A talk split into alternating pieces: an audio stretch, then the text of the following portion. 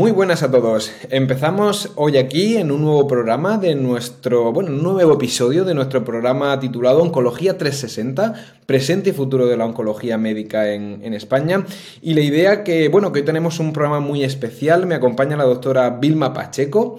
Bueno, aparte de, ser una increíble profesional y, bueno, pues eh, conocida ya de, unos cuantos años en esa, ¿no? en esa trayectoria que llevamos conjuntamente con, la Sociedad Española de Oncología, pues ella es actualmente especialista en oncología médica trabajando en el Hospital de Torrejón, en Madrid.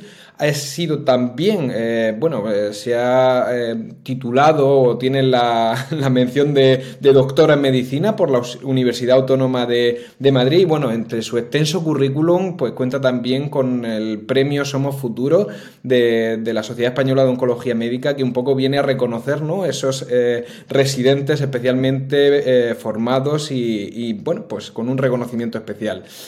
Bienvenida, Vilma. Hola, Domingo. Muchísimas gracias por tus palabras. Muchísimas gracias por la oportunidad de estar aquí hoy contigo. Creo que es muy interesante la labor que haces a través de Science Link, de este podcast tan bonito, de intentar pues evaluar la oncología desde muchos puntos de vista. Así que muchísimas gracias y con ganas de estar aquí.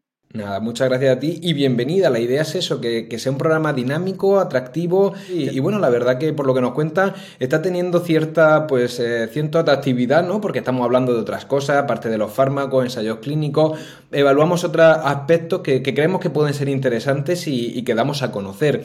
En tu caso, el episodio de hoy se llama Resiliencia, capacidad imprescindible para la oncología del, presente y yo creo que vamos a hablar de, un tema, pues, eh, de especial actualidad y, y de un especial interés lo primero que yo quería preguntarte, Vilma, es, bueno, pues eh, vamos a definir, ¿no? Eh, esta palabra, ¿qué, ¿qué, significa resiliencia? Es una cosa que se oye, yo por lo menos la llevo oyendo varios años, pero realmente pues me gustaría saber qué, qué, qué es, qué es la resiliencia.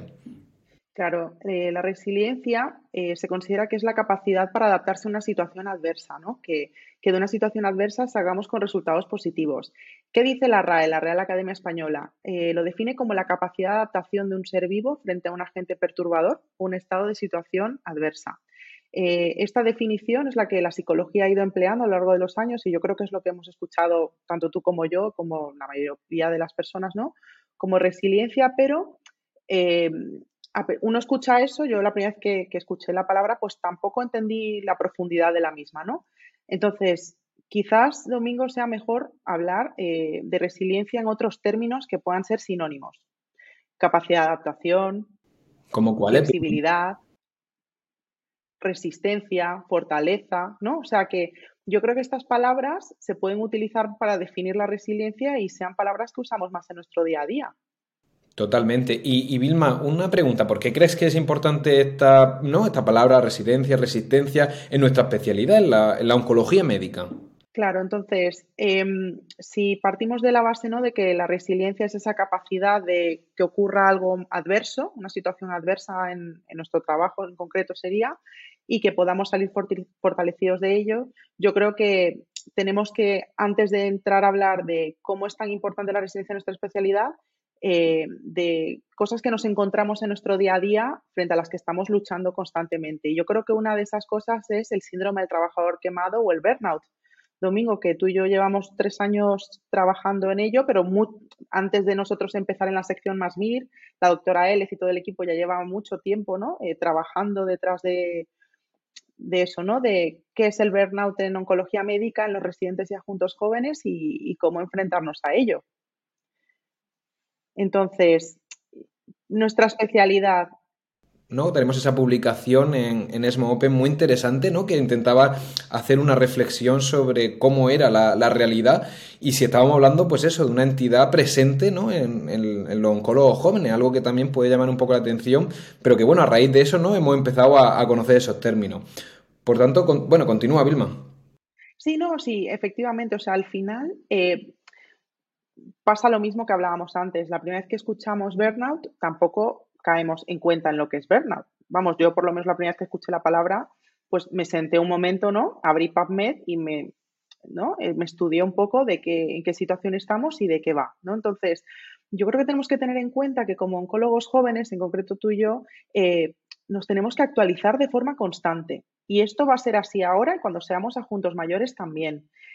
Y además de todo lo que nos actualizamos, los tratamientos que van saliendo y demás, también el Sistema Nacional de Salud nos brinda una serie de recursos que están disponibles y nosotros también tenemos que saber manejar esos recursos como médicos, ¿vale? O sea que al final eh, tenemos que aprender la oncología médica, actualizarnos y luego llevarla a cabo en consulta, ¿vale? Yo creo que eso, por un lado, ya es eh, una situación de manejo de, a nivel laboral, ¿vale? Importante porque supone una carga de trabajo. Tienes que estudiar y hacer muchas cosas para mantenerte actualizado, ¿no?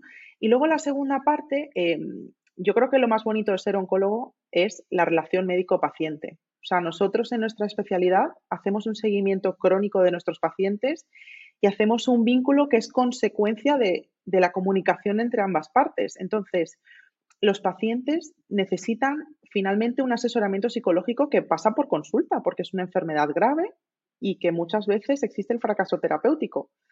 Entonces, al final el oncólogo médico responsable no solamente se encuentra con que tiene que actualizarse y estudiar, sino que además se encuentra con que tiene que ayudar a su paciente, ¿no? Que lo hace feliz, o sea, es, por lo que ha elegido oncología probablemente. Entonces, todo esto se junta y nos encontramos en una situación, pues, quizás de mayor vulnerabilidad y un mayor distrés que puede facilitar el burnout, ¿no? O sea, si no sabemos afrontar la situación.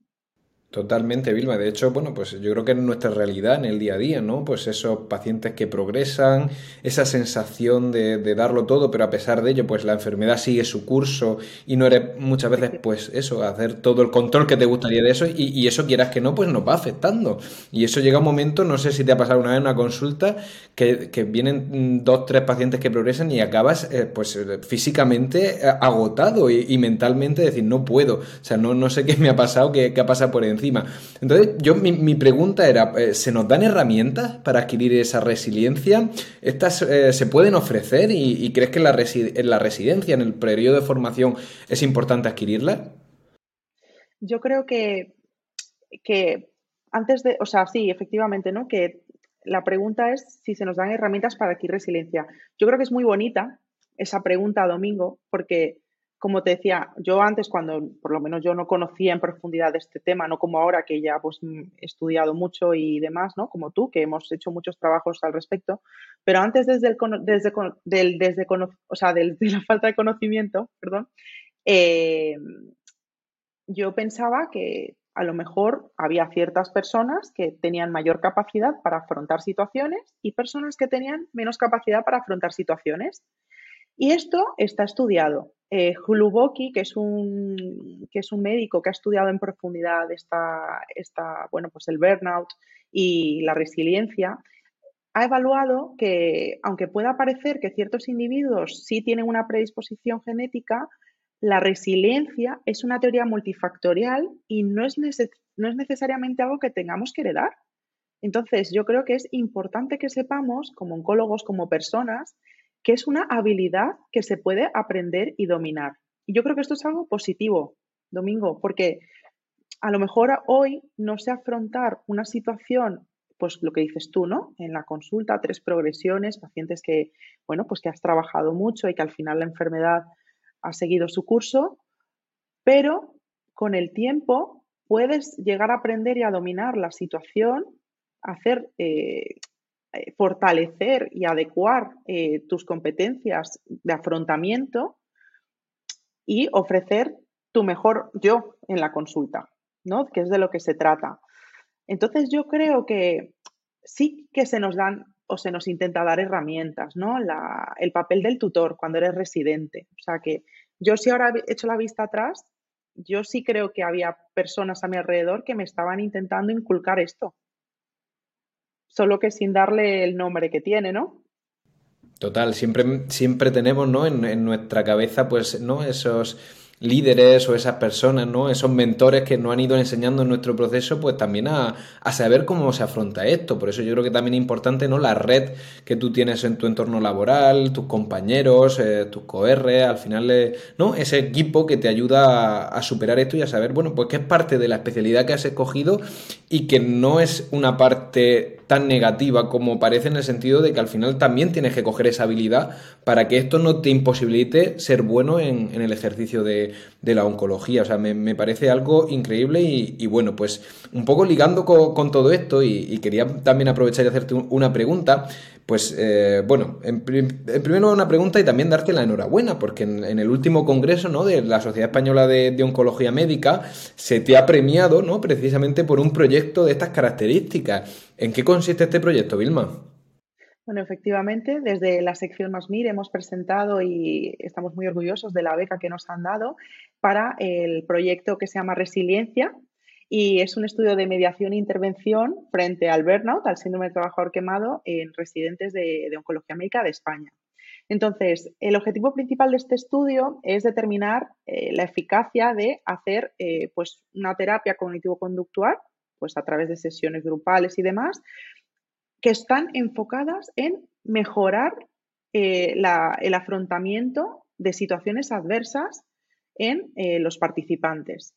¿Vale? Entonces, lo que nos centramos en el, o nos queremos centrar en el estudio, es en aportar herramientas para que los adjuntos, o sea, para que los residentes jóvenes, en caso de situaciones adversas, pues adquieran la capacidad de afrontarlo de la mejor manera posible y al final, lo que decíamos, ¿no? No solo se trata de tengo un problema grave y lo afronto y sigo, sino que lo afronto, aprendo de ello saco la consecuencia positiva de, este, de ese momento que he vivido y sigo sin recordarlo de forma constante, ¿no? O sea que buscar el aprendizaje en todo lo que, lo que vivimos, ver si con este, esta metodología conseguimos mejorar el burnout, que como bien comentabas, lo hemos publicado en ESMO Open y bueno, que las cifras son impactantes, ¿no? O sea que que desde 2019, que se diseñó en la sección MASMIR el, el programa de diagnóstico manejo del burnout, hasta la pandemia del COVID, pues hemos visto que, que, el burnout existe y que hay una prevalencia entre un 44 y un 79% de burnout en jóvenes oncólogos médicos europeos. Totalmente, yo creo que son unas cifras lo suficientemente alarmantes, ¿no? Para que incluso se metan elementos de cambio, pues a la hora, lo que hemos dicho, ¿no? En los programas formativos, en la hora de formarnos como, como especialistas, en la hora de ofrecernos esas herramientas. Como tú dices, yo creo que, que la palabra que has utilizado es clave, o sea, es el aprendizaje, el aprendizaje que tenemos que hacer, ¿no? De esas situaciones que, que se nos escapan de, de, de control, que que nos superan, porque, pues bueno, muchas veces que no son incluso responsabilidad nuestra, ¿no? O sea, al final hay, que asumir que, tu capacidad de, resolver cosas llega hasta, hasta un punto limitado y que, bueno, pues está la propia enfermedad, la casuística, eh, ¿no? Todo lo que es multicausal y, multifactorial dentro de lo que es el, paciente con, cáncer y, eso es importante. Entonces, bueno, yo creo que, ese proyecto pues tiene una amplitud de posibilidades y, una oportunidad de, ser algo que realmente sea útil para los oncólogos y sobre todo para la oncología del futuro, que bueno, estamos deseando ¿no? Em, empezar y, ver que, cómo funciona. Y yo tenía también la, otra parte, o sea, eh, claro, estamos hablando de que, bueno, que es una habilidad, que es importante ir eh, trabajándola, pero claro, yo, por ejemplo, alguien que no tenga esa capacidad ¿no? de ser eh, resiliente o de ser capaz de, tener resiliencia, ¿puede ser un buen oncólogo? Yo creo que son, son aspectos distintos, ¿no? Porque em, el, problema puede ocurrir, ¿no? Que si, que si tienes eh, pues, problemas en la consulta, en el sentido eso que, pues, por ejemplo, el burnout, ¿no? Que es de lo que nos hemos centrado un poco, eh, si tienes un burnout que, al final es verdad que no está definido como una patología, pero que sí que está definido como una situación que puede conllevar eh, efectos adversos en el trabajo, ¿no? en el desarrollo profesional. Entonces, si tú tienes una situación de burnout que, ha ido increciendo a medida que has ido avanzando en tu, en tu trabajo, y te vas desmotivando o vas encontrándote que no, que no estás en pleno rendimiento al 100%, al final lo que puede hacer es que tú como persona desde en tu, casa o fuera de la consulta te encuentres peor, ¿no? O sea que, que al final yo creo que es importante la resiliencia no solamente Porque al final nosotros tenemos nuestra vida laboral y nuestra vida en casa. Pero es todo junto. Yo soy madre y soy oncóloga y, y es todo junto. Y si hay algo mal en el trabajo, pues en casa se siente. Me explico. O sea que yo creo que es importantísimo, pero para la salud de uno mismo. Y porque al final nosotros lo que queremos es ofrecer lo mejor a los pacientes. Y, eso va a pasar por, por eso, por encontrarnos nosotros bien también, en la medida de lo posible. Yo creo que, que no es que sea directamente, yo creo que, o sea, que si haces el trabajo, si haces las guías clínicas, o sea, todo eso está muy bien, pero para ti, desde punto de vista personal, pues quizás sea mejor que tengas estrategias de afrontamiento. Totalmente, Vilma. De hecho, yo creo que es ¿no? cuidarse para cuidar. O sea, ser capaces de, asumir y de, ejercer nosotros un ejercicio activo del autocuidado en, un aspecto también emocional y, psicológico para ofrecer nuestra mejor versión a, nuestros pacientes y, bueno, pues volcarnos al 100% con, con ellos. Ya para acabar, porque estamos terminando un poco, aunque vamos, se nos ha pasado súper rápido, como siempre los, programas, pero en este caso me, me he quedado con, con más ganas. Simplemente quería hacer una última pregunta porque, bueno, pues eh, durante también mi etapa de residencia estuve intentando potenciar, bueno, pues algunos aspectos, por ejemplo, la, creación de, los grupos Valint o incluso, ¿no? Conocía el, escenario de que varios compañeros estaban en, psicoterapia para muchas veces, pues, ¿no? Eh, generarse, ¿no? Eh, herramientas personales de, afrontación y, de adecuación para luego poder tratar. ¿Crees que son herramientas útiles y que se pueden incluir en, nuestra formación o que pueden tener, su, tener cabida dentro de lo que es, es, el día a día del oncólogo para mejorar su situación?